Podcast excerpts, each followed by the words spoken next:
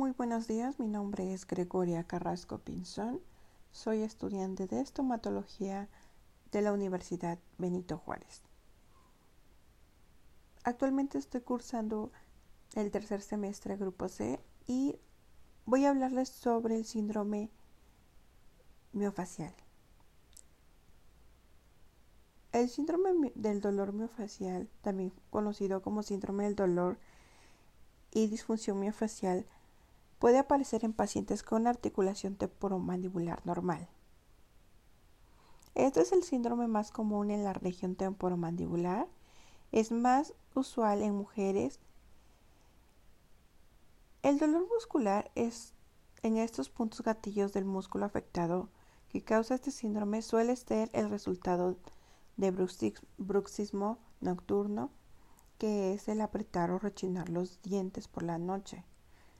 Claro que eh, este rechinamiento se hace inconscientemente.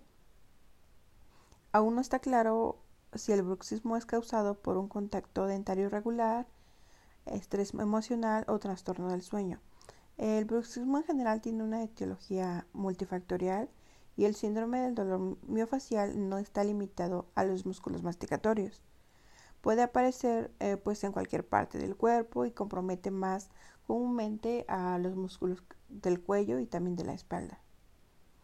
Los signos y síntomas eh, pues incluyen dolor espontáneo a la palpación, a los músculos masticatorios y a menudo el dolor y limitación de la excursión mandibular, tanto el bruxismo nocturno como los trastornos respiratorios del sueño, como la apnea obstructiva del sueño y el síndrome de resistencia de la vía aérea superior. También pueden producir cefalia, que es más intensa al despertar, pero poco a poco va desapareciendo durante el día. Mm, este, tienen tal dolor que se distingue, bueno, se debería, debería de distinguir de la arteritis de las células gigantes. Eh, sus síntomas diurnos como fatiga de fatiga de músculos mandibulares, también como dolor mandibular y cefalias pueden empeorar si el bruxismo continúa durante el día. Cuando la mandíbula se desvía, cuando la boca se abre, pero en general no tan repentinamente o siempre en el mismo punto de apertura como en la alteración interna de la articulación temporomandibular, si ejerce una leve presión, el examinador puede abrir la boca del paciente. Uno aproximadamente 1 a 3 milímetros más allá de la apertura máxima. Para su diagnóstico existen dos tipos, que es la evaluación clínica. Esa es un estudio pues simple y puede ayudar al diagnóstico.